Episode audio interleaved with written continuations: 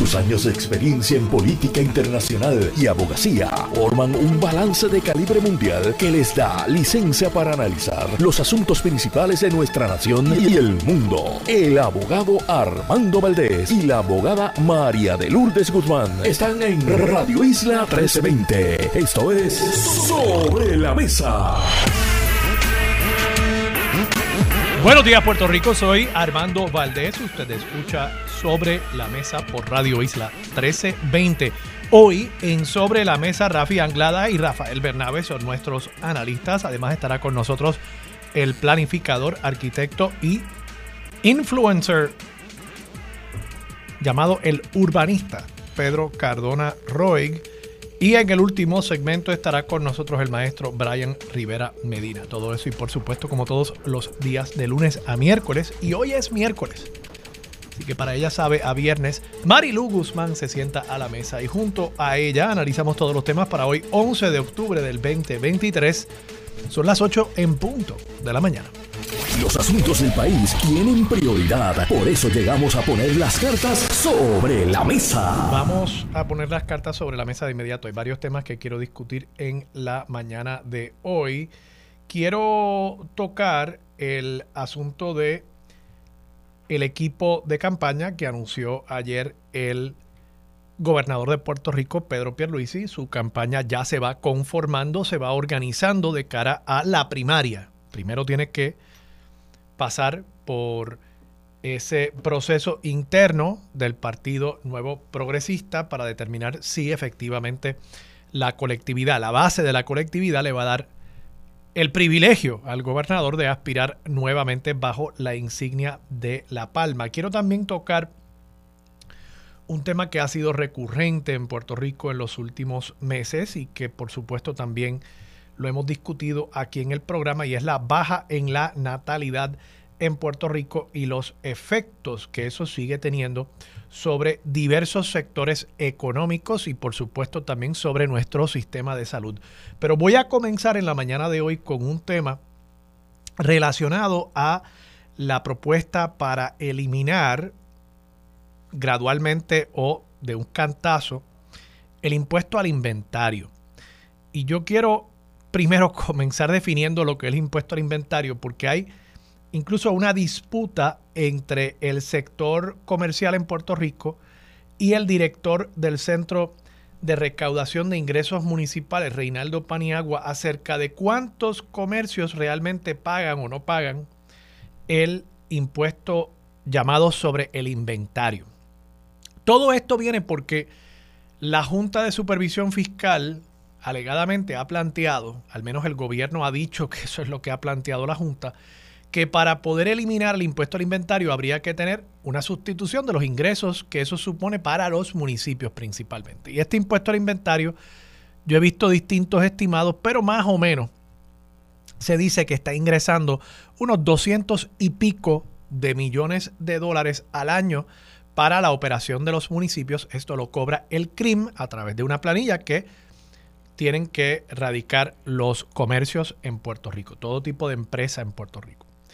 Para eliminar ese impuesto que se ha planteado por el sector comercial, implica el que muchas empresas mantienen un nivel de inventario de ciertos artículos que no se venden con la misma frecuencia que se venden otras cosas, digamos, papel toalla, comestibles, que son cosas que uno los trae al almacén hoy y probablemente dentro de ese mismo mes ese producto se vendió, pues hay cierto tipo de inventario que no se mueve con tanta facilidad. Una pieza de un carro, vamos a decir.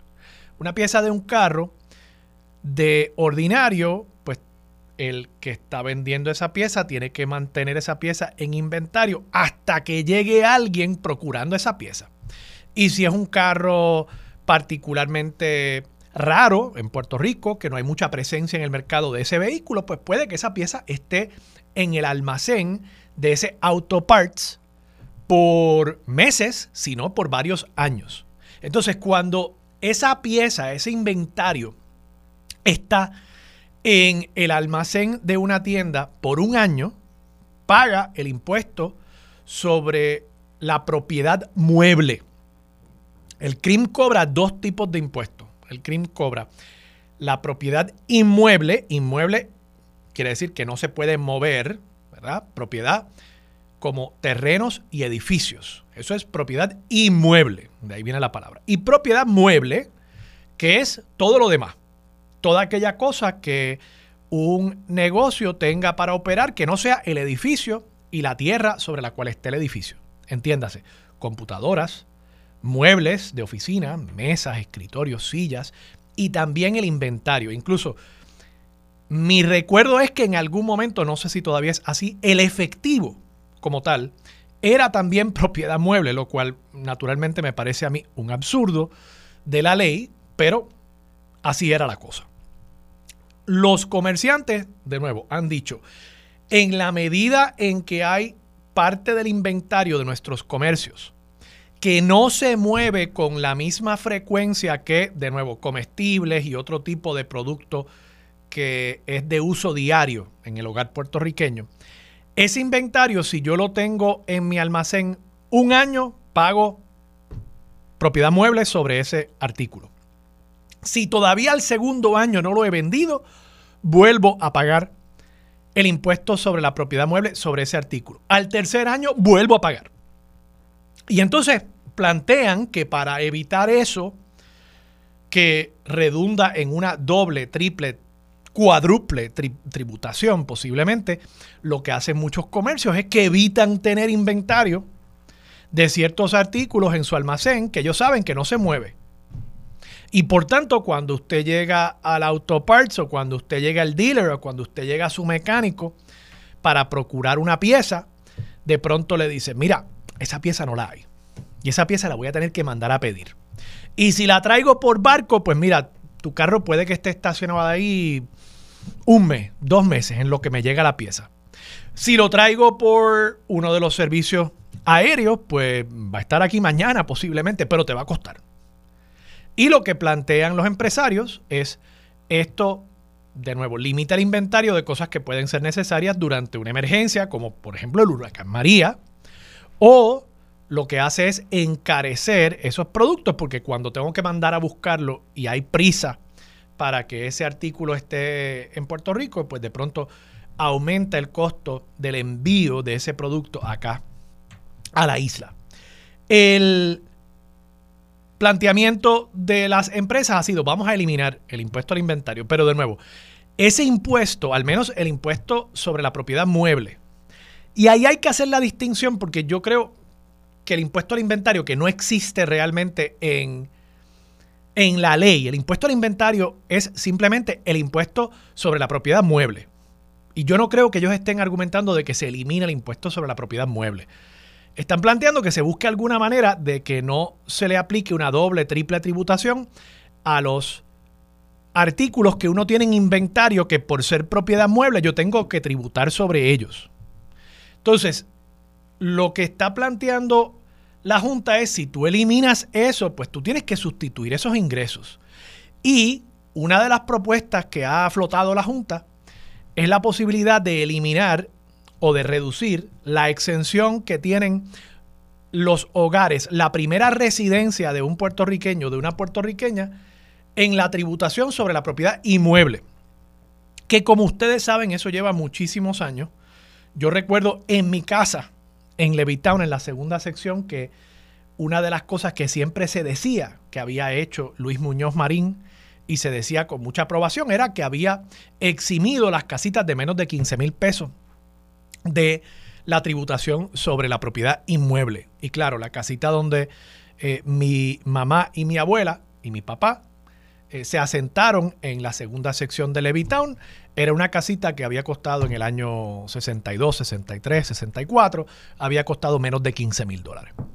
Y eso se ha ido revisando. Hoy por hoy creo que la exención es más o menos el equivalente al valor de una propiedad de 150 mil dólares y le aplica incluso a las que valgan más de 150 mil dólares. Si su casa vale 300 mil dólares, pues los primeros 150 mil dólares de valor, y aquí estoy redondeando usando unos números bastante hipotéticos, pero si su casa vale 300, pues los primeros 150 mil dólares de valor están exentos y usted solamente tributa sobre el exceso de esos 150 mil dólares. Así que esto sería, esta propuesta de la Junta, y esto se ha flotado en otras ocasiones por otros líderes políticos en el país, esto sería devastador para gran parte de la clase media, devastador para muchas personas mayores que viven en sus casas y que simple y sencillamente no tienen presupuestado, viven en su casa ya salda, eso era su plan para su retiro, poder vivir en una casa donde no tuviesen que hacer un pago, salvo, digamos, el seguro, si quieren tener un seguro. Y ahora implicaría el tener que sacar dinero del bolsillo para pagar un impuesto adicional sobre la propiedad inmueble de esa casita en Levitown, Country Club, Puerto Nuevo y a través de todo Puerto Rico.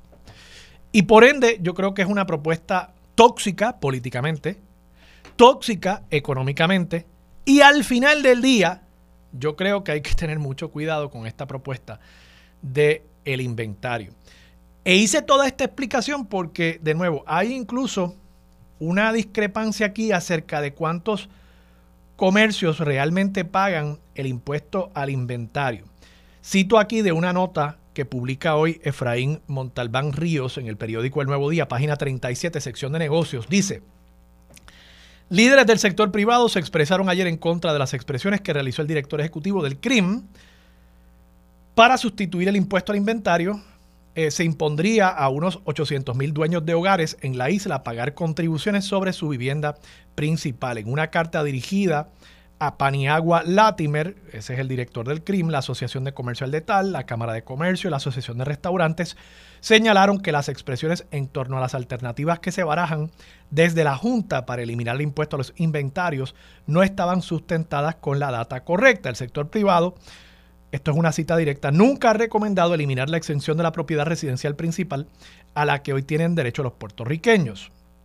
La Carta de la Junta tampoco establece que se debe eliminar dicho beneficio a los ciudadanos desventajados y asimismo catalogaron como falso que solo el 1% de los comercios pague el impuesto al inventario, como expresó el director del CRIM, pues el 81% de las empresas en Puerto Rico está sujeta a ese gravamen. Y de nuevo, aquí yo creo que puede haber una diferencia en cuanto a las definiciones.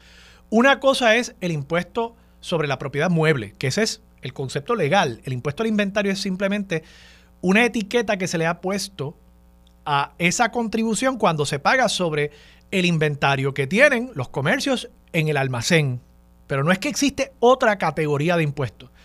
Y yo no he hablado con el director del CRIM, pero me sospecho que lo que le está planteando es que solamente el 1% de los comercios, no sé de dónde habrá sacado esa cifra y no sé si sea correcta esa cifra, pero que solo el 1% de los comercios pagan posiblemente la tasa de la contribución sobre la propiedad mueble más de una vez sobre un artículo en su almacén, en su inventario. Quiere decir que es muy poco el inventario que realmente tributa más de una vez. Y claro, los supermercados, por ejemplo, pues los supermercados probablemente tienen muy poco inventario, muy poco inventario, que dura más de seis meses. Por tanto, pagarían propiedad mueble sobre su inventario solamente una vez. Y en ese sentido creo, y tengo que reconocer que la propuesta de Tatito Hernández es muy sensata. La propuesta de Tatito Hernández es pues, que se pague la contribución sobre la propiedad mueble cuando se venda el inventario. Y de esa manera se paga solamente una vez. Si esta propuesta no es satisfactoria para el comercio en Puerto Rico, entonces el planteamiento no es que quieren eliminar el impuesto sobre el inventario, es que no quieren pagar la contribución sobre la propiedad mueble, que esos son otros 20 pesos. Pero para mí que el argumento era que la injusticia de el impuesto sobre el inventario, que no es otra cosa que el impuesto sobre la propiedad mueble, que la injusticia radicaba en que se pagaba potencialmente más de una vez por un mismo artículo en inventario y que eso implicaba, como aumentaba el costo de tener ese artículo en inventario, que eso implicaba el que los comercios no iban a tener ese inventario.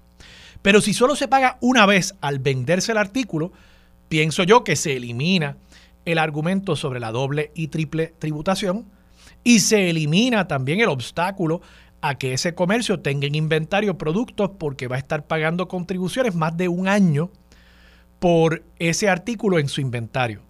Ah, que si la propuesta ahora se convierte en que es que yo no quiero pagar el impuesto sobre la propiedad mueble, bueno, pues claro, nadie quiere pagar un impuesto. Pero lo que plantea la Junta es correcto. Si eliminamos esa fuente de ingresos para los municipios que están arrancados, ¿qué es lo que va a sustituir eso? Y al final del día, mi preocupación sería que, como con tantas otras cosas que hemos visto en el país, se elimine el impuesto al inventario y al final del día el precio de los productos en góndola siga estando igual. Y entonces sea simplemente que estamos mejorando el estado financiero de unas empresas y claro, empeorando también el bolsillo del puertorriqueño, porque de algún lado va a salir la sustitución de los ingresos que hoy reciben los municipios por este impuesto. Y si los comercios no le devuelven esa cantidad que se estarían ahorrando a los consumidores, realmente de la doble tributación de los empresarios vamos a acabar con la doble tributación del, del consumidor puertorriqueño. Así es como siempre acaba la cosa al final del día en Puerto Rico, lamentablemente, pero solo levanto bandera. Hay otra noticia en el nuevo día que me llamó la atención en el día de hoy. Se trata sobre, de nuevo, el tema demográfico en el país y es que el periódico publica una nota de Leisa eh, Caro González, páginas 4 y 5 del nuevo día, sobre las salas de parto. El titular es Vaticina más cierres y restricciones. Y no quiero detenerme por demasiado tiempo en este tema porque quienes escuchan este programa eh, con cierta regularidad saben que esto es una cantaleta mía. Esto de los hospitales y de las salas de parto no debe sorprender a nadie. Van a seguir cerrando salas de parto. Eso es una realidad. Y los datos que publica el periódico hoy, que son ciertos, me parecen incluso hasta un poquito incompletos. Lo digo como una crítica constructiva. Porque solamente van hacia atrás hasta el año 2018. ¿Cuántos nacimientos había en el 2018? según los datos que publica el Nuevo Día, 21.446. ¿Cuántos hubo en el año 2022? 19.125. Pero esa comparación, uno la ve y uno dice, bueno, pues solamente es una reducción de unos 2.300 nacimientos en espacio de 5 años. Pero no, el problema es que si uno se retrotrae al año 2000, en el año 2000 en Puerto Rico, hubo 60 mil nacimientos. Quiero repetir eso. En el año 2000 hubo 60 mil nacimientos y en el año 2022 hubo 19 mil. O sea, que un país que iba camino a 4 millones de habitantes y ahora está en 3.2, un país que tenía 60 mil nacimientos al año, al año, en el año 2000 hoy tiene 19 mil. No debe sorprendernos que estén cerrando las salas de parto. Incluso lo dice aquí una de las personas que entrevista la periodista Leisa Caro y esencialmente dice, y cito, estoy citando aquí al doctor Jorge Negrón, presidente de la Junta de Directores de la Cooperativa de Obstetras Ginecólogos, cita, no puedes correr una sala de parto si tienes 20 o 30 partos al mes tienes que tener de 80 a 100 partos mensuales, break even, punto de equilibrio entre gastos e ingresos, para poder funcionar. Y con la baja de natalidad, un montón de salas de parto en hospitales, particularmente en la periferia, pero en San Juan también, no se han podido sostener. Esa es la realidad. Y como esto, vamos a seguir viendo resultados en otros sectores de nuestra economía. Y hasta que esa tendencia no cambie, y es posible que no cambie, de paso, que la baja en la tasa de natalidad no tiene nada que ver con el tema de si Puerto Rico tiene oportunidades económicas o no. Los países donde hay la tasa de natalidad más baja son los países donde hay el mayor nivel de desarrollo y el mayor nivel de educación para la mujer. Porque la correlación directa es entre las oportunidades económicas de la mujer, el acceso a anticonceptivos, y la baja en la tasa de natalidad. Lo que sí está afectando a Puerto Rico es la emigración y la emigración sí tiene un vínculo directo con el tema económico y las oportunidades económicas en el país. Y lo que está sucediendo es que personas en edad reproductiva se están yendo y están pariendo fuera. Y si los tuviéramos aquí, la tasa de natalidad probablemente seguiría estando muy baja, pero claro, tendríamos más personas, más parejas pariendo un hijo y esos hijos se verían reflejados en nuestras estadísticas y en lugar de 19 mil nacimientos, pues quizás tendríamos 22 mil. difícilmente lleguemos de nuevo a los números del año 2000, pero es la emigración la que tenemos que atender y ver en dónde ha sido exitoso. Hay algunos ejemplos muy aislados de países donde ha habido algún éxito promoviendo también la natalidad entre su población. Pero la realidad del caso es, y yo creo que no nos hemos dado cuenta, nos seguimos dando contra estos datos. Mira que están cerrando hospitales, mira que están cerrando escuelas y nos lamentamos y esperamos que las cosas no cambien. Y es que ya las cosas cambiaron. Ahora lo que está pasando es el resultado de esos cambios. Estos no son los cambios. Estas son las consecuencias de esos cambios. Y yo insisto, vamos a seguir viendo esto en el sistema de educación y en un sinnúmero de otros campos de nuestra economía, como el efecto de esa reducción en la tasa de natalidad combinado con la emigración de puertorriqueños en edad reproductiva hacia fuera del país, como esos factores siguen incidiendo sobre diversidad de sectores económicos en Puerto Rico. Se me quedó el tema de la campaña del gobernador Pedro Pierluisi. Lo voy a discutir con la amiga Marilú Guzmán cuando ella se siente a la mesa, particularmente, y le dejo esto sobre la mesa para que vayan haciendo embocadura. Voy a estar hablando sobre la figura de Andrés Guillemar, una persona a la que yo incluso le tengo aprecio. Pero yo creo que hay unas explicaciones que la prensa del país y que incluso el gobernador le deben requerir a Andrés Guillemar sobre su participación en el esquema que provocó la encarcelación de un íntimo amigo del gobernador de su época, universitaria, el, el, contable Joey Fuentes, que fue el presidente del PAC Salvemos a Puerto Rico y que los federales identificaron como un esquema para blanquear donativos para convertirlos en anónimos a ese super PAC que apoyó la candidatura del gobernador Pedro Pierluisi en las elecciones del 2020. Con eso regresamos en breve aquí en Sobre la Mesa por Radio Isla.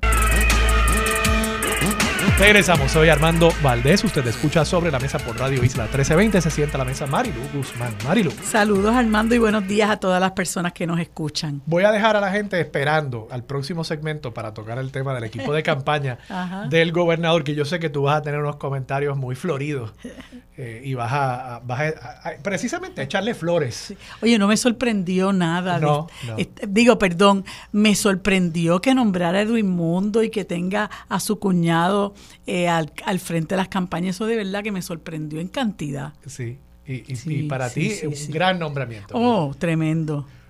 Vamos a dejar eso para el próximo segmento. Marilu, el impuesto al inventario. Yo creo que traté de ¿verdad? plantear el, asunto. Eh, como yo decía, realmente no hay tal cosa como el impuesto al inventario. Es el impuesto sobre la propiedad mueble. Ajá. Y entonces se le ha puesto esta etiqueta por quienes quieren derogar el impuesto. Yo, yo coincido, yo creo que hay unos problemas bien serios. Es muy oneroso, sí. Es muy oneroso. Eh, pero, pero, eh, la propuesta de Tatito a mí me ha parecido sensata. Pues mira, que se cobre el impuesto cuando se venda eh, el inventario, ¿verdad? Para la propiedad mueble que sea precisamente inventario. Y de esa forma, pues se cobra una vez.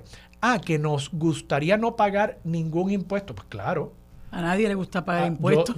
bendito sea el Señor. Sobre todo en un país como este. Yo quisiera no pagar ningún impuesto y para lo que uno reciba a cambio, pues eh, francamente nos, nos, deberían estar enviando dinero, ¿verdad?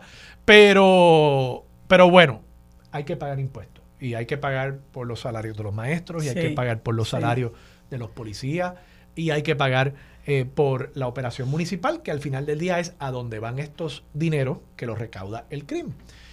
Entonces, pues el, planteamiento de la Junta, según ha dicho el director del CRIM, algunos líderes comerciales eh, plantean que no, que esa no es la propuesta, es que se elimine la exención sobre la residencia principal del impuesto sobre la propiedad inmueble, que también la cobra el crimen, que también va a las arcas municipales. Pero eso implicaría un cambio dramático eh, yo creo que... Eso es vestir un santo desvistiendo otro. Dramático y traumático. Y entonces mi preocupación es que como hemos visto en otras ocasiones, tú eliminas un impuesto al, comercio, eso no redunda, eso no se le devuelve al, consumidor en precios más bajos eh, sino que pues va a, solventar algunas empresas. Yo no estoy diciendo que todas las empresas estén haciendo ganancias. Eh, probablemente hay muchas empresas que están perdiendo dinero también, ¿verdad? pero, pero el problema es que pues si uno le está ahorrando a las empresas, pero el precio de los productos ahí sigue igual, y para colmo, alguien tiene que pagar por ese dinero que deja de recibir el gobierno, pues entonces es realmente una transferencia de riqueza, tanto que se habla de la redistribución de riqueza como si fuese eh, algo, una mala palabra. La palabra soez, ¿verdad? Sí, sí, sí. Pero aquí estamos hablando literalmente de una redistribución de riqueza del sector empresarial potencialmente, o debo decir, no del, sino de los bolsillos de los consumidores hacia el sector empresarial. Eso sería lo que pasaría si hubiese ese tipo de sustitución. y no estoy planteando que esa sea la propuesta del sector empresarial. O sea, no, no quiero aquí demonizar a nadie, polemizar. Simplemente estoy tratando de ser objetivo en el análisis. Y si el resultado de esto fuera, hay que imponer un impuesto nuevo para sustituir esos ingresos y ese impuesto nuevo es de base amplia y toca a todos los, digamos, dueños de propiedades en Puerto Rico, pues sí, sería una distribución de riqueza de los hogares a las empresas. Pues mira, eh, yo sé que ese asunto de, del impuesto al inventario ha sido controversial por mucho tiempo y, resulta ser un, un gravamen en, en las empresas, ¿no? Eh, y se traduce, como tú explicabas, en problemas para el consumidor, porque, bueno, pues eh, entonces el empresario evita tener cosas en inventario y el consumidor no las puede obtener porque porque pues porque no están, porque si no el, el, empresario tendría que estar pagando. Pero eh, yo, yo entiendo por qué mucha gente ha puesto el grito en el cielo, porque como tú muy bien señalabas, muchas veces el gravamen sobre eh, la, la, propiedad que, que, la clase trabajadora o la clase media tiene, que es su residencia, que por lo menos recibe un alivio en términos de que no tiene que pagar eh, ese impuesto al crimen, que se justifica cuando tú tienes una segunda y tercera propiedad, pues sí, se justifica. Pero una persona que tiene su residencia, el hecho de que no se le cobre eh, el impuesto eh, de, de, la propiedad inmueble que va a las arcas del crimen, pues no sin duda alguna es un respiro. Entonces, que se plantee que en este momento se puede considerar eliminar el impuesto al inventario para que entonces nosotros, los que tenemos una residencia exenta, tengamos que pagar, pues es como cuando se habla de que para pagarle las pensiones a los empleados de la Autoridad de Energía Eléctrica se nos va a imponer un cargo a nosotros los abonados. O sea, tú no puedes hacer eso. Eh, y mucho menos, eh, claro, estas son de las brillantes ideas de la Junta, eh, mucho menos cuando la Junta de Control Fiscal, que se le prometió al país que iba a costarnos 340 millones según estudios que ha hecho eh, el, medio Espacios Abiertos, ya nos ha costado más de 1.500 millones. Y cuando tú te pones a escudriñar sobre qué ha pasado, en qué se han invertido esos 1.500 millones, pues ya tú sabes que McKinsey es más rico, Pros, uh, Rose es más es más rico, etcétera, etcétera. Asesores, cabilderos, abogados, toda esa gente se ha enriquecido con nuestra desgracia, que es la, la quiebra a la, a la, que nos sometió eh, el, el, bipartidismo. Así que eh, a mí me parece que es, eh, es una es, es una, ¿verdad? Es una medida que es casi una afrenta al país cuando la Junta se ha dado a la tarea durante estos siete años de saquear las arcas del, del gobierno para pagar sus operaciones eh, eh, un país que está quebrado y que nos hayan costado 1.500 millones de dólares, entonces ahora ellos se les ocurre que para quitar el impuesto al inventario, los que, los que estamos exentos del pago del crimen, nuestras residencias, pues tenemos que pagar. No hay duda de que esto es un asunto claro. Yo vi la, la postura muy tímida, como siempre, del gobernador. Ah, yo no estoy de acuerdo en que haya ese, eh, eh, en que eh, se le cobre a la gente por, por, por la contribución que va para el crimen.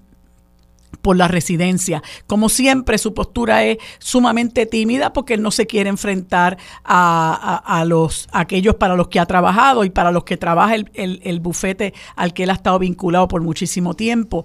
Pero eh, nos toca a nosotros, eh, obviamente, eh, denunciar que esto es otra, otro, otro, otra carga más, ¿verdad?, al, al, al, pueblo puertorriqueño que realmente pues ya está bastante abrumado eh, con todo lo que ha representado eh, la gobernanza de la Junta, la quiebra del país eh, y que pues eso a su vez promueve por estas y otras razones que mucha gente eh, se vaya del país. Entonces, claro, cuando tú tienes gente que sigue optando por marcharse del país, nosotros perdemos base productiva, nosotros perdemos a esa gente que puede aportar y que puede ayudar al desarrollo económico, que pueda se puedan aumentar los recaudos. Eso indudablemente causa un gran problema en, en, cualquier sociedad, ¿verdad?, que quiera ser próspera, el que la gente eh, siga considerando marcharse. Así que yo creo que esto es algo que tenemos que combatir.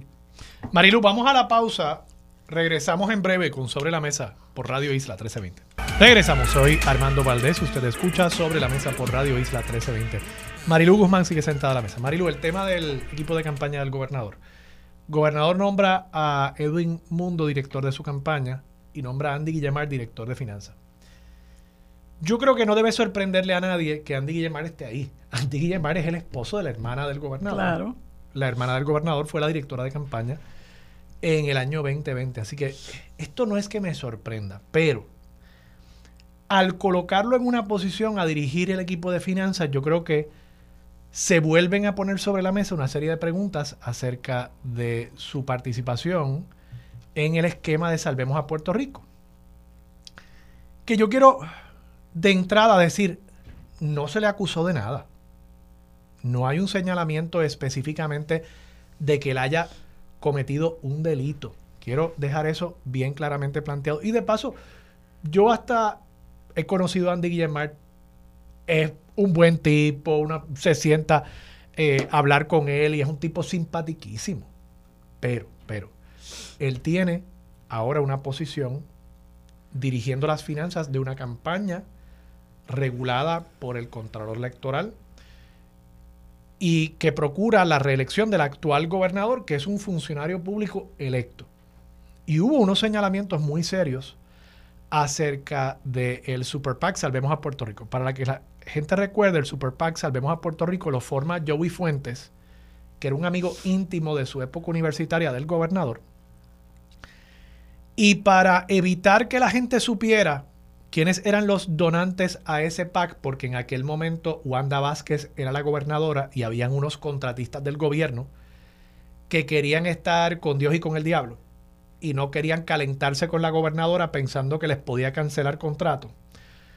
Pues Joey Fuentes monta dos entidades sin fines de lucro a las que compañías y donantes podían hacerle donaciones a esas entidades sin fines de lucro, las monjitas de la caridad. Inc. Inc. Eh, las monjitas de la caridad por Pierluisi. Es más, las monjitas de la caridad Pierluisi. Entonces, las monjitas de la caridad Pierluisi cogían esos donativos y se los donaban sin más a el Super PAC Salvemos a Puerto Rico. Entonces, en el reporte de Salvemos a Puerto Rico salía que quien había hecho un donativo era las monjitas de la Caridad Pierluisi. ¿verdad?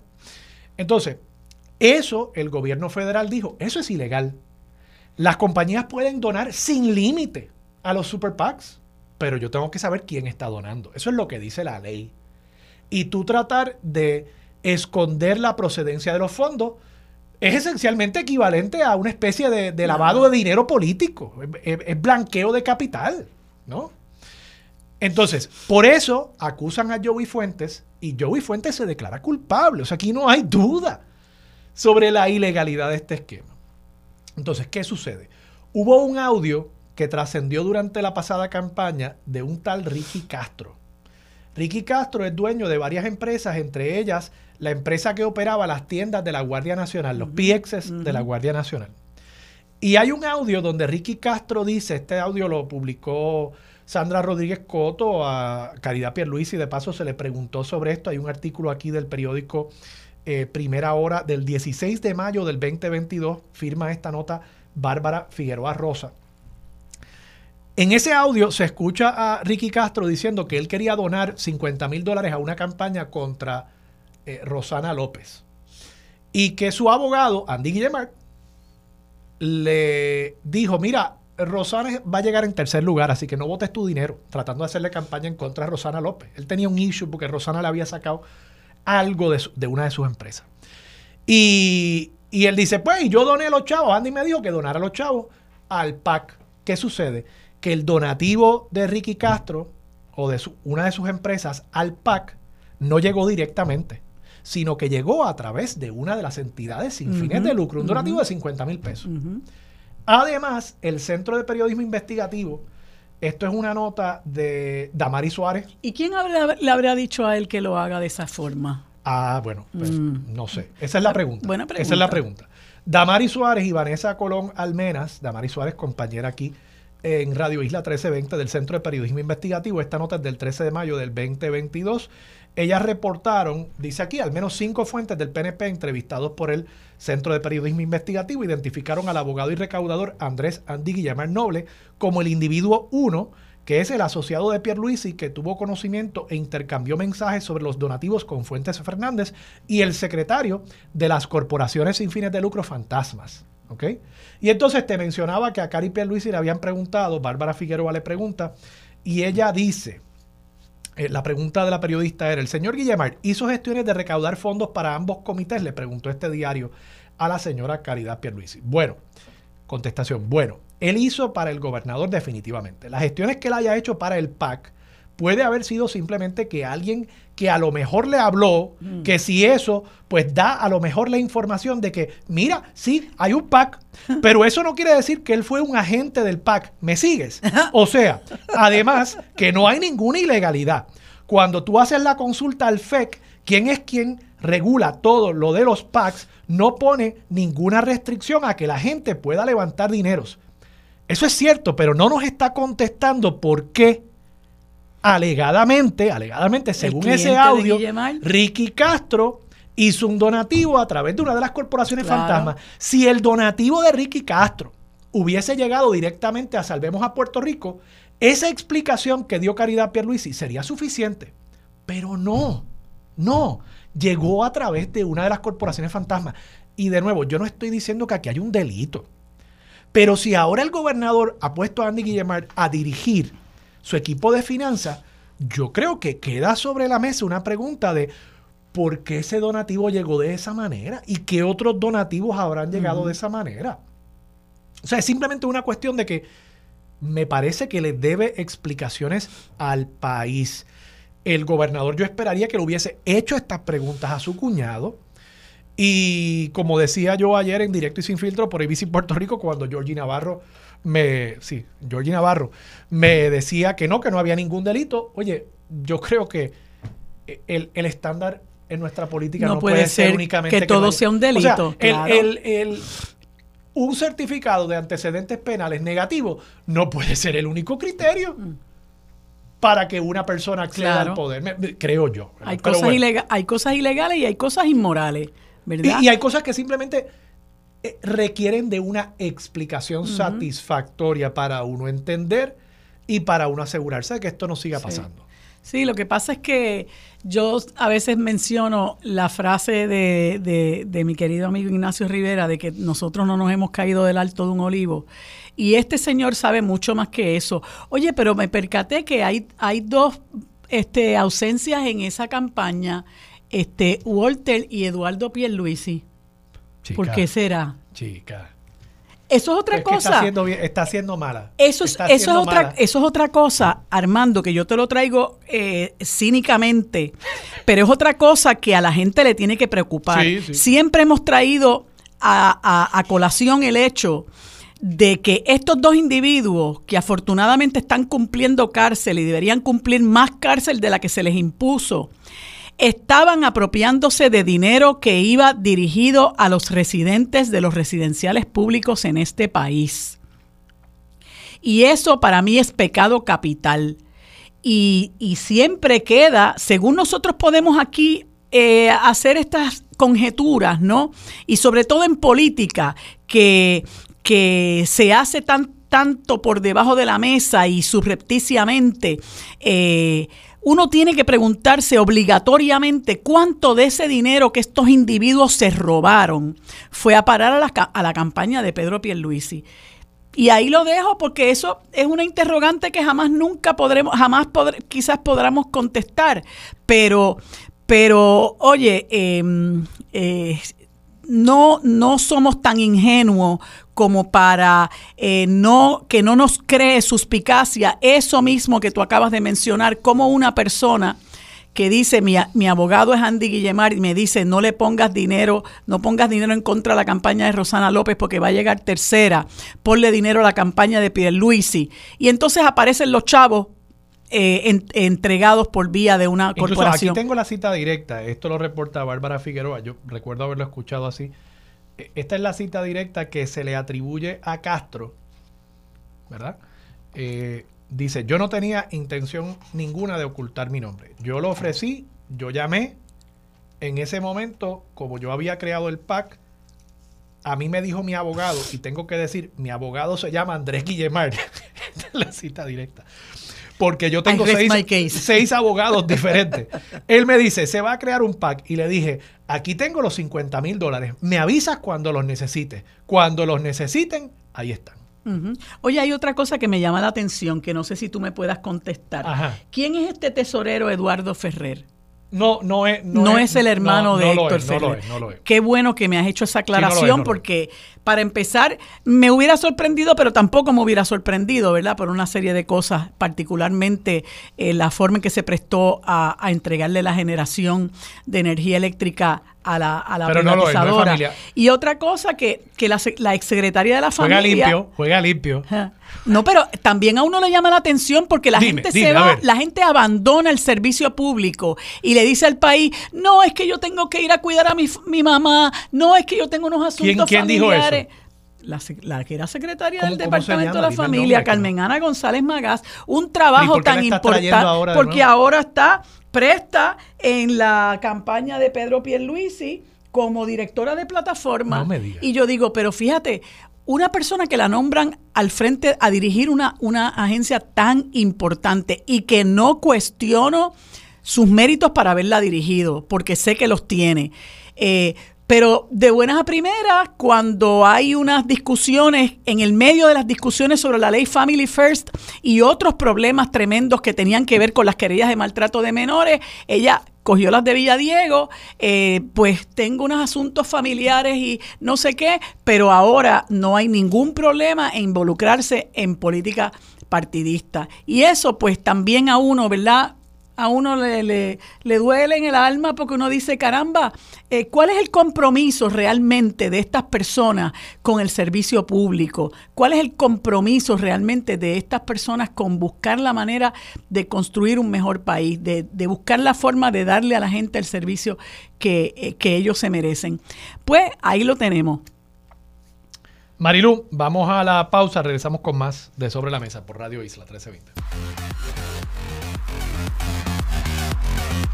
Bueno amigos, hoy como todos los miércoles tenemos el panel del senador Rafael Bernabe por el Movimiento Victoria Ciudadana y el licenciado Rafael Anglada.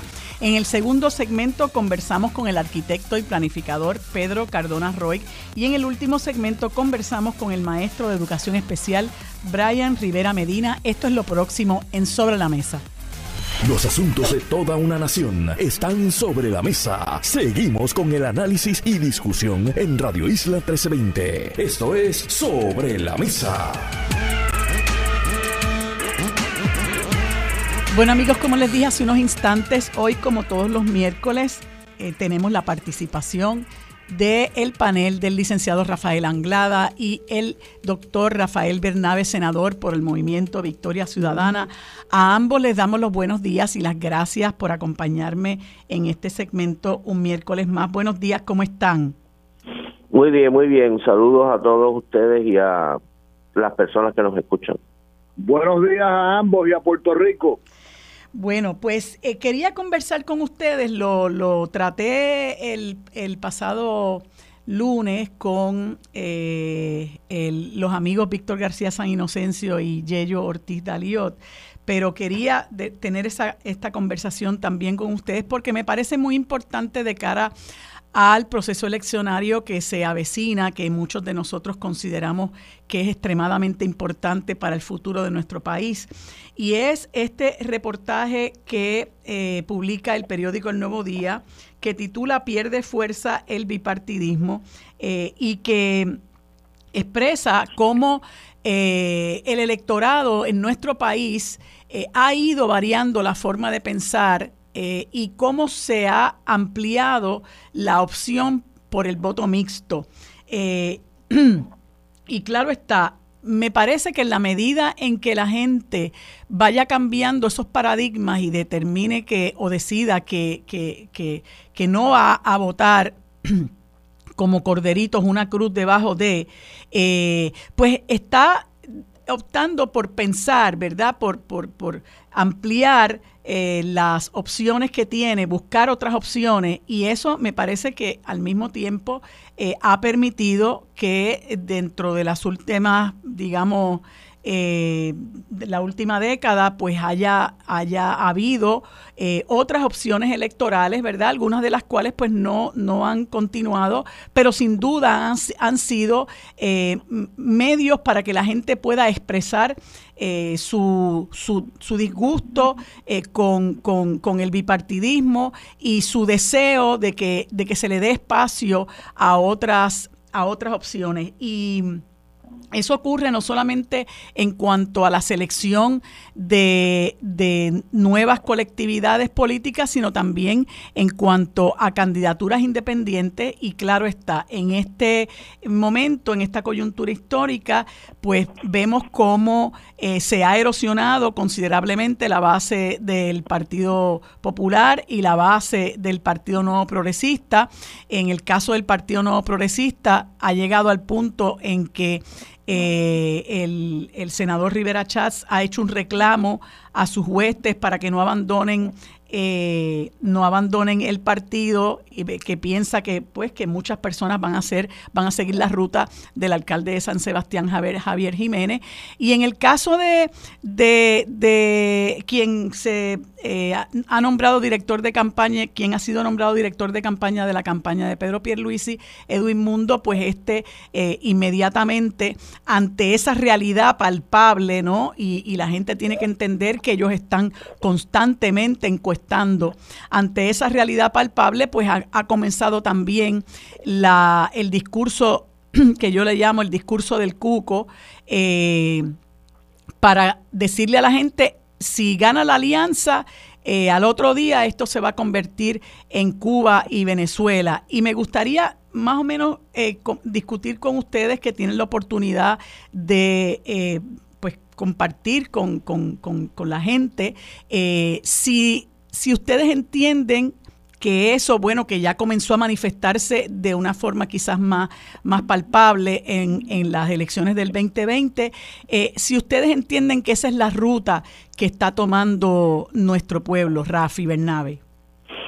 Sí, no, no hay duda de que estamos viviendo y hemos observado durante la última década una caída dramática del apoyo político y del apoyo electoral a los dos partidos que han dominado la política puertorriqueña durante los últimos 50 años, el PNP y el Partido Popular.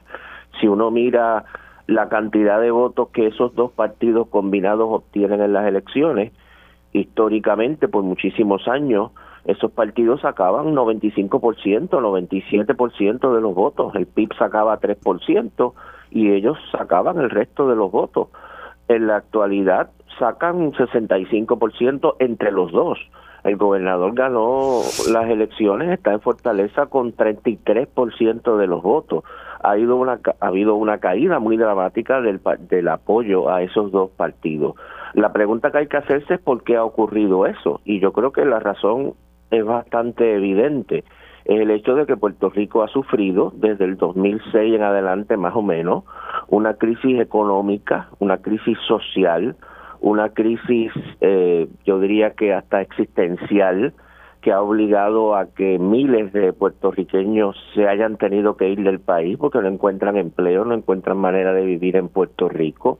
El sistema de salud está en colapso creciente. Eh, no tengo que describir, ¿verdad?, todos los golpes que hemos sufrido durante estos años. La crisis económica se combina más adelante con la crisis de la deuda, que es consecuencia de la crisis económica y eso trae la Junta de Control Fiscal con todas las políticas terribles que conocemos. Es decir, Puerto Rico ha vivido una década o más de una década de un empeoramiento sistemático de los niveles de vida, de la situación del país. Eh, no es coincidencia que la gente en Puerto Rico esté molesta, furiosa, frustrada eh, y que vea que esos dos partidos que han gobernado por tanto tiempo no tienen respuesta a esa crisis, no han tenido una alternativa para sacar al país de esa crisis y eso conlleva que entonces la lealtad a esos partidos empieza a quebrantarse, empieza a romperse. Eh, no, no de todo el mundo a la misma vez, pero de una cantidad de personas cada vez más grande. Y eso abre la puerta a que nuevas alternativas políticas evidentemente cobran y cobren más fuerza. Y que es lo que hemos visto de nuevo desde el 2010 más o menos en adelante, diversos intentos de crear nuevas alternativas que se van acumulando y que se van fortaleciendo hasta que en las elecciones del 2020 hay eh, una situación en la cual el Partido Independentista aumenta sus votos de 3% más o menos a casi 14%, Victoria Ciudadana que participa por primera vez saca otro 14%, eh, Proyecto Dignidad, que también participa por primera vez, saca 6 o 7%, y hay cinco partidos en la, en la legislatura. Así que es evidente que la crisis económica y social que hemos vivido se ha traducido en una crisis del dominio de esos dos partidos y en el fortalecimiento de nuevas fuerzas. Ahora bien, esas fuerzas son de naturaleza distinta.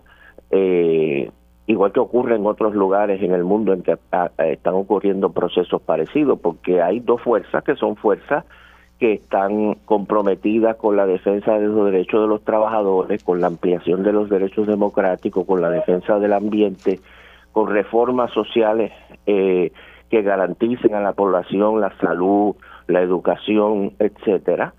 Y hay, eh, me refiero evidentemente al, al Movimiento Victoria Ciudadana y el Partido Independentista, pero también se fortalecen fuerzas que representan eh, el intento de revertir derechos que se han conquistado, por ejemplo, derechos de la mujer, derechos de la comunidad LGBT, pero que también han abrazado recientemente todo el discurso neoliberal de que hay que privatizar, de que hay que profundizar la privatización que ya se ha realizado, de que las organizaciones obreras o las organizaciones sindicales son una amenaza, y como tú señalabas, hay toda una campaña que ya está en marcha.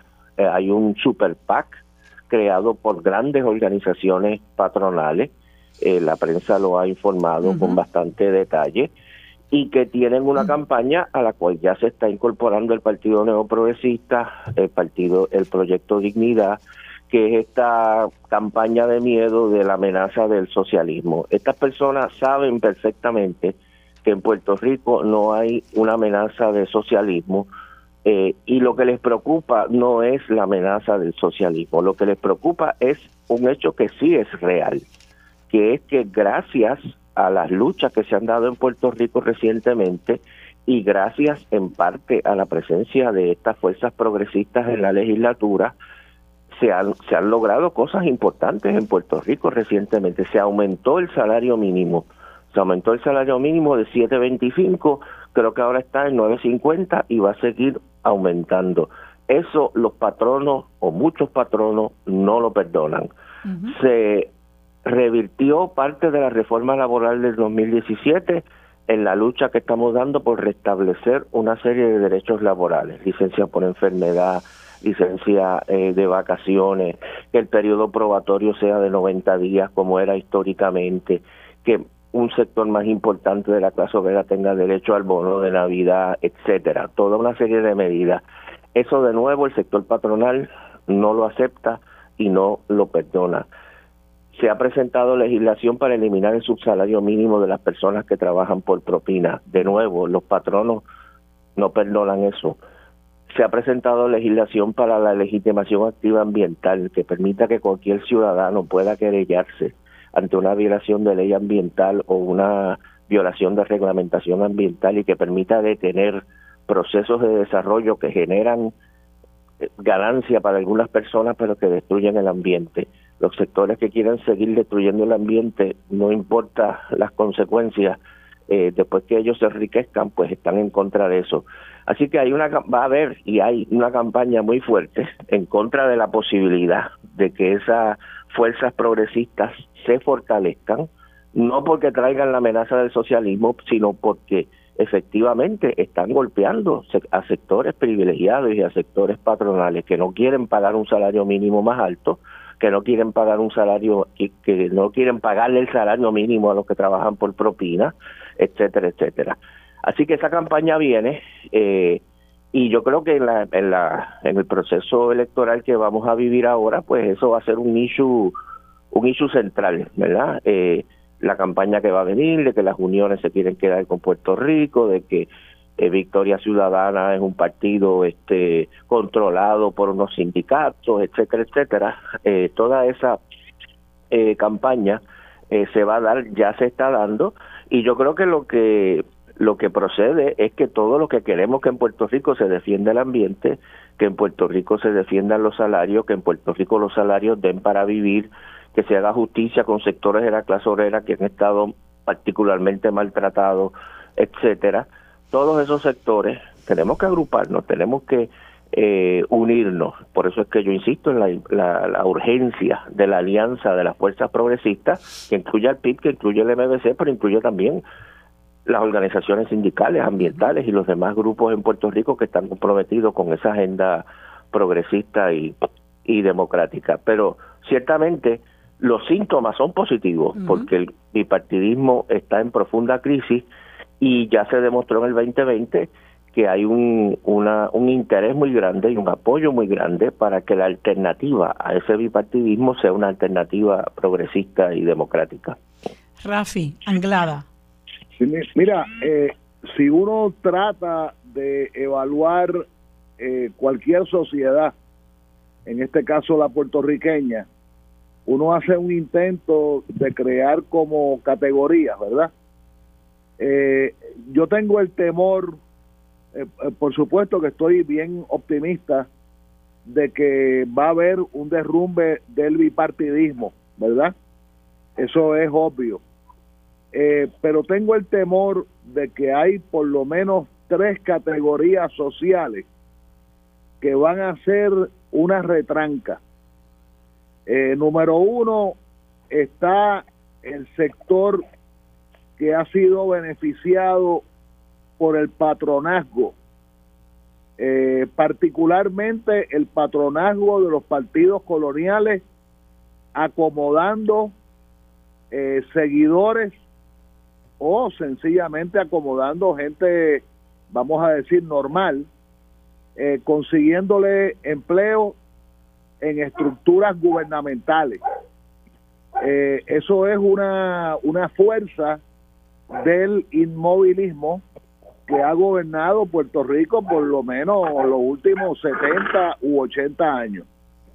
Hay otra categoría que yo me atrevería, ¿verdad?, eh, expuesto a que se debata, a, que se converse, a que, a que se me corrija, por supuesto, que es el sector que depende directamente del asistencialismo. Mm. O sea, el sector del pueblo puertorriqueño que depende de las diversas dádivas que eh, existen en Puerto Rico en gran medida gracias al colonialismo norteamericano. Y son, y ese sector yo lo llamaría un sector que sencillamente depende, depende de lo que estructuras gubernamentales, eh, básicamente coloniales, eh, le eh, garanticen a esa persona que presumiblemente no tiene un empleo seguro o no tiene empleo o no tiene una formación mínima para tener un empleo. Y hay una tercera categoría que cada día es más grande. Yo me estoy enfrentando a ella todos los días. Ayer yo fui a vacunarme y aquello parecía una asamblea de eh, personas de la tercera edad. Eh, no se está vacunando más nadie, todos éramos viejos, ¿verdad? Pero sin desviar la atención, el grupo eh, envejecido, para ponerle un nombre, es un grupo que es, por definición, miedoso. Miedoso de que le quiten el seguro social, miedoso de que le quiten la tarjetita, tienen un montón de miedo, que ese es mi argumento de que el 53% eh, que votó en el 2020 alegadamente por la estabilidad, que yo lo disputo y creo que es un error, y es un error que lo sigamos repitiendo, ese 53% en mi humilde opinión era realmente el sector que se aterroriza que haya un cambio, digamos, no social, pero un cambio electoral que nos conduzca a un futuro mejor. Entonces, en la medida que nosotros podamos seguir creciendo, seguir entendiéndonos, conversando, eh, gente que nos hemos, vamos a decir, eh, criado políticamente juntos, pero que siempre tenemos, siempre tenemos que tener tres o cuatro diferencias y que algunas veces parecería como que nos queremos matar uno al otro. Este, en la medida en que podamos eh, conversar, en esa medida vamos a poder crecer pero que se tenga claro, que es mi, mi, mi, llamado, de que un sector considerable del pueblo puertorriqueño no ejerce su libre determinación. No la puede ejercer porque está cogido por un por un por un favor de patronazgo. Acomodaron a mi sobrina en la alcaldía tal, acomodaron a la nena o al nene en la dependencia tal y va a perder el y va a perder el trabajo si vota por más cual y tú le vas a deber una lealtad a ese buscón que manipuló tu libre determinación A, cambio de que te acomodó a la nena o al nene y tienes que ser agradecido. Lo mismo pasa con el asistencialismo. Yo sigo llamando la atención, producto de mi trabajo de más de 35 años en los tribunales, en la esfera criminal que hay mucha simbiosis entre las eh, empresas eh, que se llaman, creo, privatizadoras, las que administran los residenciales públicos, que ahora hay dos personeros de apellido Pierluisi presos en la federal. Digo presos cogiéndose una vacacioncita para que rebajen 20 o 30 libras y mejoren su salud. Este, y finalmente los envejecientes, que son, ¿verdad? Una categoría que todos los tenemos en la familia y que sabemos cuán conservadores pueden ser. Sí, eh, precisamente sobre eso que tú hablas, eh, quería ¿verdad? lanzar la otra interrogante y es eh, ante eso que, que, plantea Rafi del asistencialismo, del clientelismo, eh, cómo nosotros lograr, considerando el hecho de que quienes queremos derrotar al bipartidismo y queremos ¿verdad? llevar ese mensaje de que la gente debe empezar a votar distinto, lo que afortunadamente pues se está viendo, cómo nosotros podemos eh, llegar a, esta, a esta masa, ¿verdad? Eh, considerando que también tenemos muy poco acceso a medios masivos de comunicación, eh, ¿cómo, ¿cómo expresarle a la gente que ese asistencialismo es sinónimo de, una paula, de un paulatino empobrecimiento, de que, de que la responsabilidad de la precariedad en la que ellos viven, de la privación en la que se vive, en, todo, en muchos órdenes de la vida, precisamente se debe a ese asistencialismo, a ese clientelismo que es parte, ¿verdad?, de la política pública de estos, de estos partidos que se han turnado en el poder.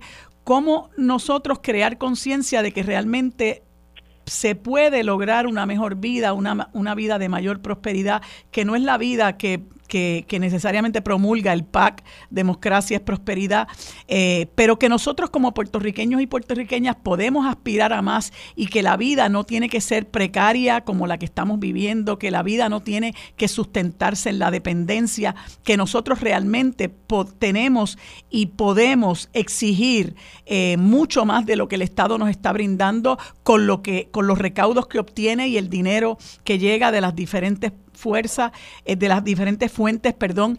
Eh, ahí hay un gran reto, eh, Rafi Bernabe, y, creo que eso pues eh, es parte de lo que de lo que de lo que tenemos que hacer. No sé si con este resultado de que hay un nuevo, ¿verdad?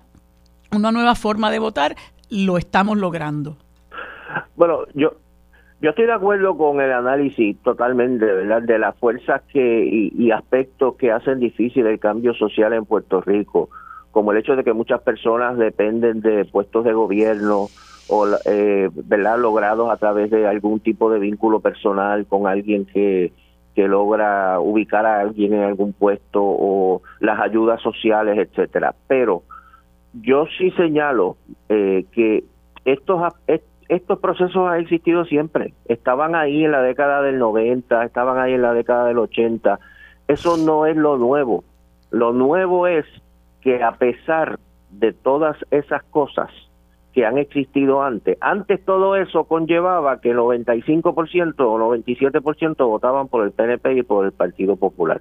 Hoy eso todavía existe, pero ya no tiene ese impacto. Es decir, lo que está lo nuevo es que la gente, a pesar de todos esos elementos que, conocemos, a pesar de todas esas situaciones, la gente efectivamente está cambiando sus posiciones políticas y su forma de su forma de votar. Repito, los, números son, a mí me parece el del 2020 dramático. El Partido Neoprogresista ganó las elecciones con 33% de los votos interioricemos ese número, 33% de los votos emitidos recibió el, partido que ganó las elecciones, el Partido Nuevo Progresista, con todo el clientelismo, con todos los favores, con todos los otros elementos, arrastraron 33% de la gente que fue a votar. El Partido Independentista puertorriqueño históricamente demonizado, que si son socialistas, que si son comunistas, que si es la independencia, que si Maduro, que si Fidel y qué sé yo qué cosa, sacó 14% de los votos. Victoria Ciudadana, también con montones de, de candidatos asociados con la izquierda, demonizados, etcétera, sacó otro 14%. Entre los dos sacaron 28%, 28% en unas elecciones que Pierluisi sacó 33. Así que el, el impacto de esos mecanismos de neutralizar la posibilidad de cambio social está reduciéndose cada vez más. Lo vamos viendo. Y yo creo que ocurre porque la realidad, que es el mejor propagandista, le está enseñando a la gente que esos discursos que existían en el pasado no son ciertos.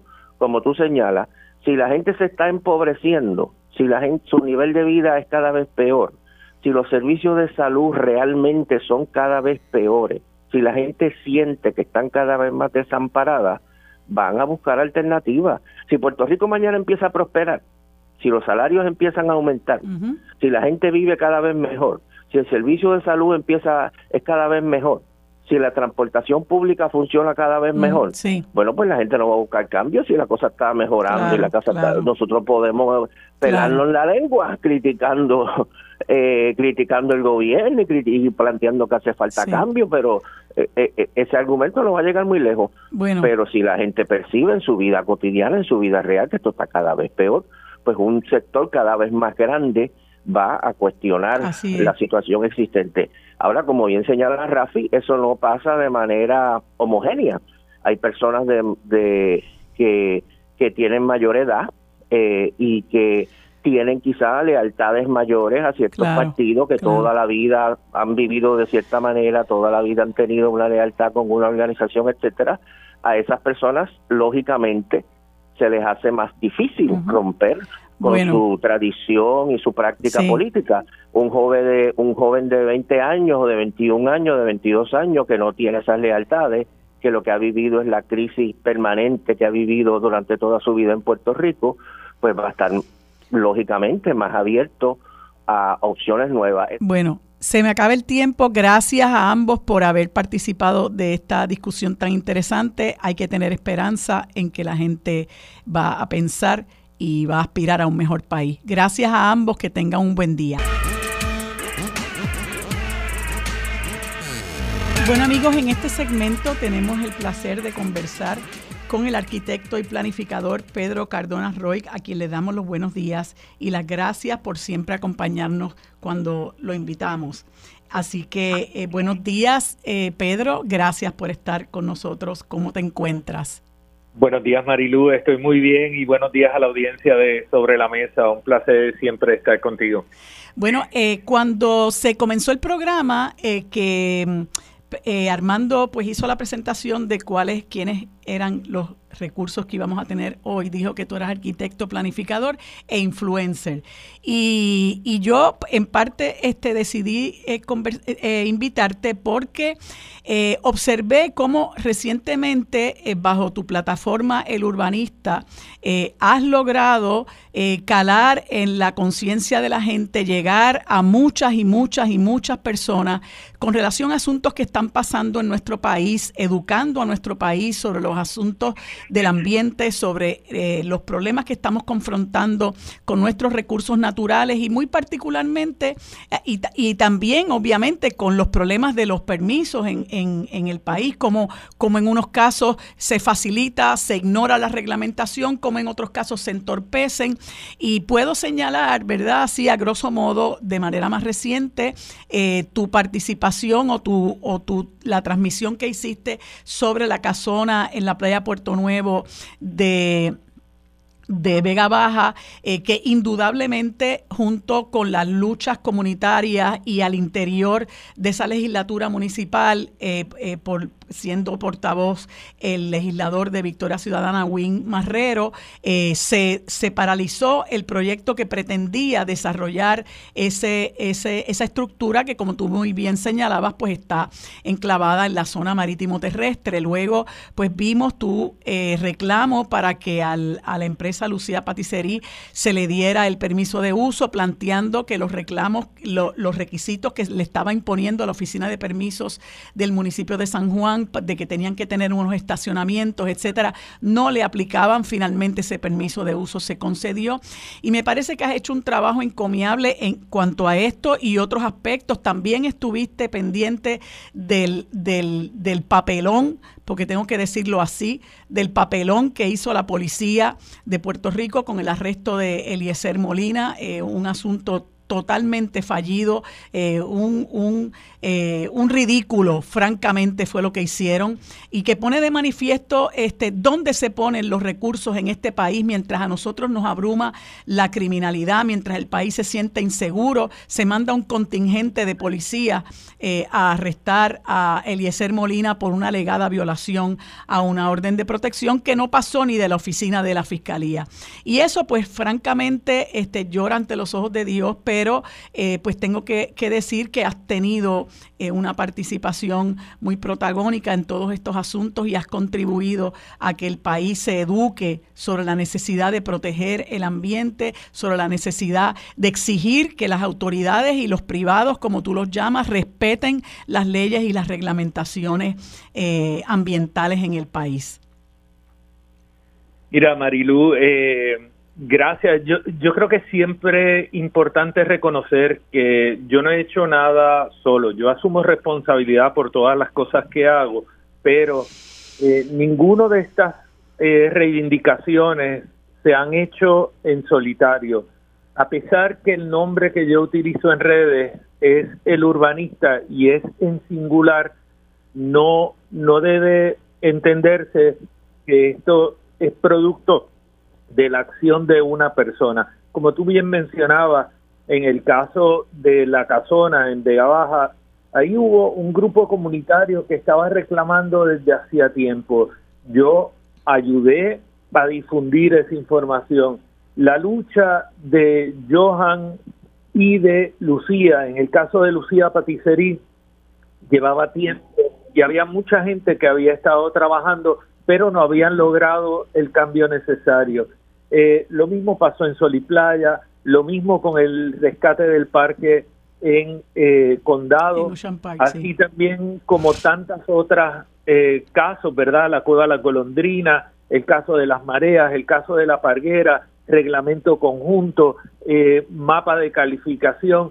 Esto ha sido producto de la colaboración de múltiples personas, que en resumen están todas unidas en un reclamo a que el Estado cumpla con su deber y vele por la defensa del interés público en sus actuaciones, cosas que nosotros no hemos estado viendo.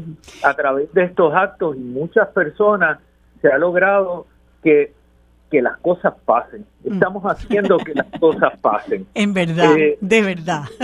Realmente, realmente. Y hace dos años utilizábamos la frase, eh, ahora la utiliza el gobierno, pero la utiliza como el sticker que le pone al álbum de fotos que de Hello Kitty que tiene una sonrisita. Realmente no hay nada de, dimensión ni profundidad porque te montas en el carro que decía el gobernador Luis y tú no ves nada. Tú ves un país en miseria. Así es. Tú ves que se crearon 23 mil empleos pero qué son empleos temporeros empleos en condiciones desfavorables para el trabajador empleos que realmente no van a llevar a la población a salir de la miseria, la, la pobreza y alcanzar el progreso y la felicidad que todos queremos y a la que aspiramos. Ah, y a la que tenemos derecho. Y sin embargo, no, no toma en consideración que se pueden crear esos empleos bajo esas condiciones que tú mencionas, pero tantos otros se van del país. Y yo creo que la emigración del país es un síntoma del fracaso del propio gobierno. Pero también quería preguntarte, eh, Pedro, porque ayer eh, tuvo lugar en el tribunal una vista eh, de un mandamo entiendo, eh, contra el negociado de energía y también estaban vinculadas otras agencias del gobierno, la Junta de Planificación, OCPE, etcétera, donde un grupo de organizaciones está reclamando que el negociado de energía ejerza su, su, su, deber ministerial y deje de estar aprobando contratos de energía renovable que, que, revisten eh, la violación de eh, disposiciones del plan de uso de terrenos como sería la colocación de placas fotovoltaicas en terrenos agrícolas. Eh, y bueno, hay unos, unos planteamientos de desestimación de la, me, estuvieron, me estuvieron irrisorios, francamente, los planteamientos que hizo el abogado de la Junta de Planificación, pero si tienes información me gustaría que nos, nos dejes saber qué, qué, qué más hay sobre este asunto? Mira, yo tuve la, la, ventaja de estar allí en sala y escuchar y presenciar todo lo que, lo que sucedió. El licenciado Omar Sade, que dirigía el grupo de abogados del, de los demandantes, eh, hizo unos planteamientos principalmente en dos áreas. La legitimación que tienen de, para hacer este reclamo las entidades que están demandando y el otro asunto era el deber ministerial de principalmente del Departamento de Desarrollo Económico y el negociado de energía. La ley de política energética establece, me parece que es una ley del año 2014, eh, esa ley establece que el negociado de energía tiene que solicitar al Departamento de Desarrollo Económico que le envíe unas conclusiones para saber dónde son los lugares aptos para ubicar proyectos de energía. Obviamente, eso lo que conlleva, y esta, esta ley es casi una copia de la ley del estado de Nevada, donde se hizo lo mismo y eh, conllevó la preparación de un plan de energía, un, un instrumento súper bien pensado en el caso de Nevada y que ha hecho que en el mismo plazo de tiempo Nevada ya tenga un 25% de energía renovable incorporada al sistema. En el caso de Puerto Rico, tenemos apenas 2% y 20 proyectos que lo que hacen es ubicarse en el lugar más inadecuado, que son los terrenos agrícolas.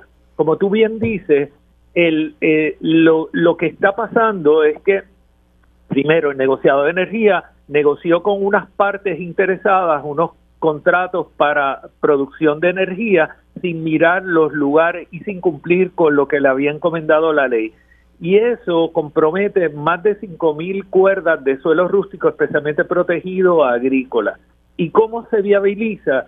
Se viabiliza a través del uso del reglamento conjunto que ha estado cuestionado desde el año 2019, que cambia la política pública enunciada por el Plan de Uso de Terrenos aprobado en el 2015, estableciendo unos usos que no son cónsonos con la política del Plan de Uso de Terrenos.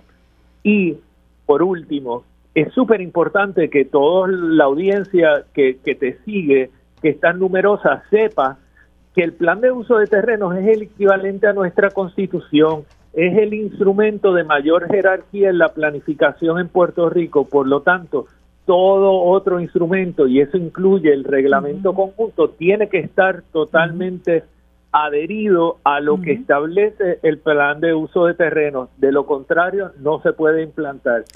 Pues Pedro, em, a mí me gustaría continuar hablando sobre esto porque me parece que es sumamente importante evitar a toda costa eh, que se inutilicen eh, nuestros terrenos agrícolas y sobre todo que se dé cumplimiento a lo que tú llamas la constitución en términos de la planificación en Puerto Rico, que es el plan de uso de terreno. Así que me comprometo a que continuaremos hablando sobre este tema. Te agradezco como siempre tu participación y que tengas buen día.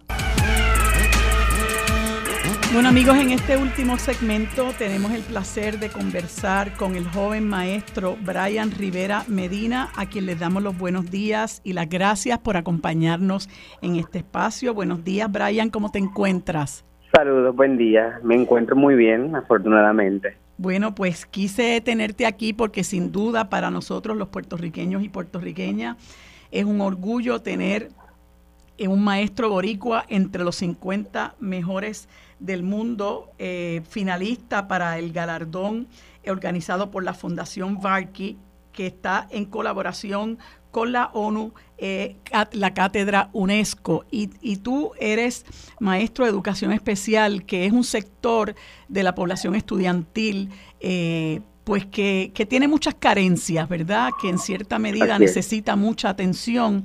Y observo eh, que tú eh, has sido destacado por eh, tener un modelo de enseñanza diferente que se llama aprendizaje basado en comunidad. Y quisiera que nos hablaras un poco sobre eso.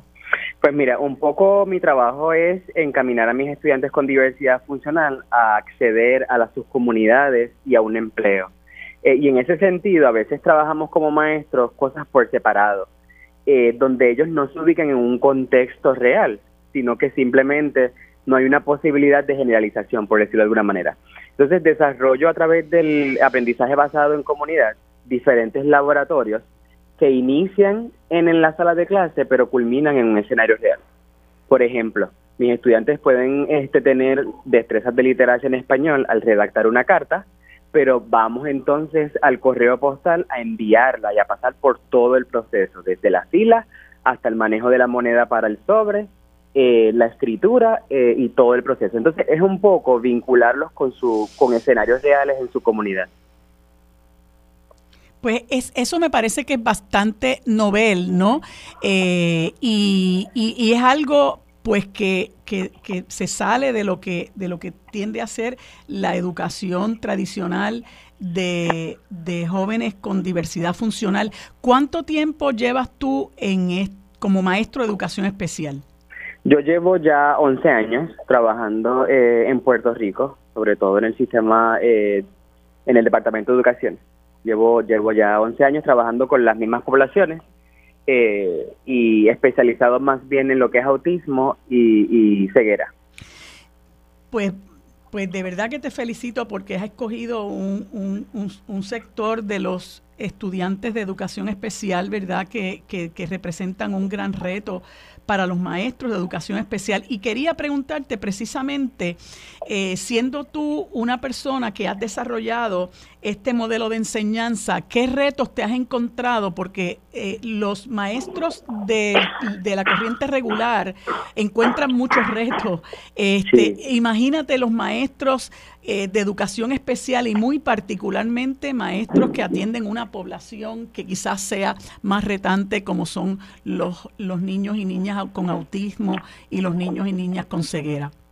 Pues mira, realmente han sido retos asumidos eh, y como siempre me inclino a esa vinculación de la escuela con la comunidad y cómo todos esos agentes sociales eh, trabajan en favor de mis estudiantes, el reto ha sido eh, el, ambiente, cómo nosotros ajustamos el ambiente bajo un diseño universal para que todo el mundo acceda sin ningún tipo de reto.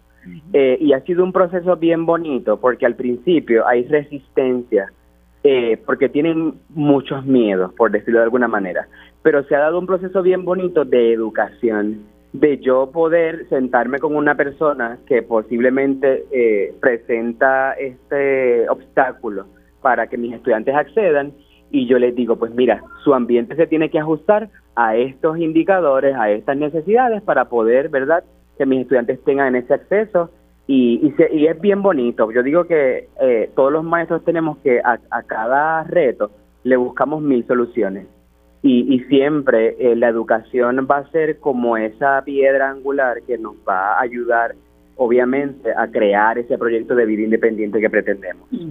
Claro que ese tiene que ser el norte, ¿verdad?, de, la educación especial, ¿verdad? Lograr en la medida de lo posible la, independencia de, estas personas independientemente de la condición que tengan. Y entonces eres finalista de este Global Teacher Prize, estás entre los 50 finalistas. ¿Qué procede ahora?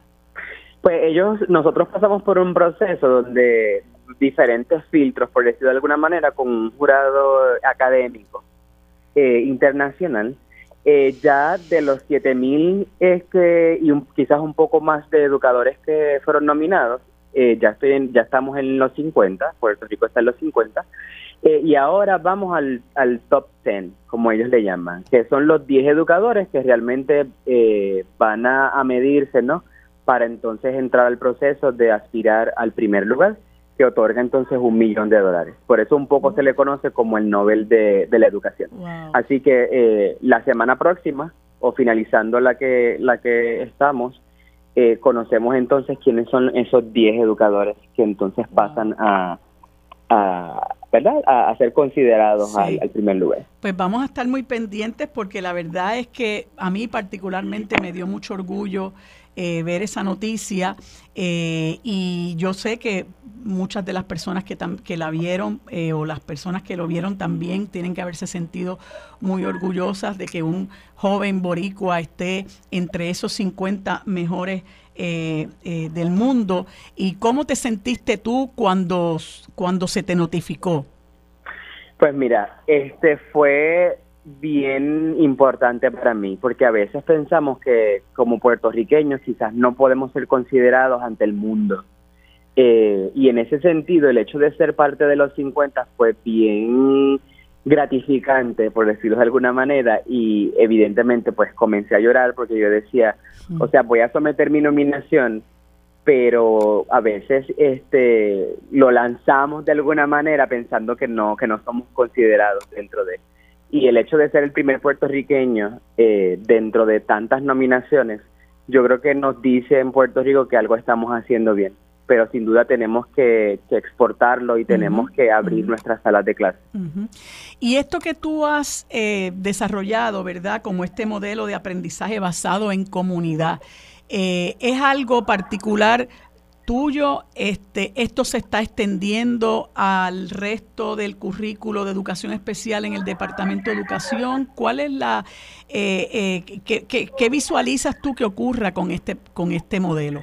Pues mira, ese es el plan. precisamente porque un poco el argumento que discutíamos anteriormente de que trabajamos cosas por separadas y es crear literalmente una vinculación, un puente con nuestros municipios, precisamente para dar acceso a este tipo de experiencias y de ambientes de convergencia, para que, por ejemplo, ya mis estudiantes tienen una referencia de dónde ir a hacer compra en el municipio, a dónde está el hospital, dónde está el servicio este de bomberos. Entonces, es precisamente eso, es que tengan un referente constante y se generalice lo que trabajamos en sala de clases y que una vez ellos salgan a los 21 años ya sepan a dónde ir, ya saben a dónde obtener eh, bienes, servicios y esa es la clave.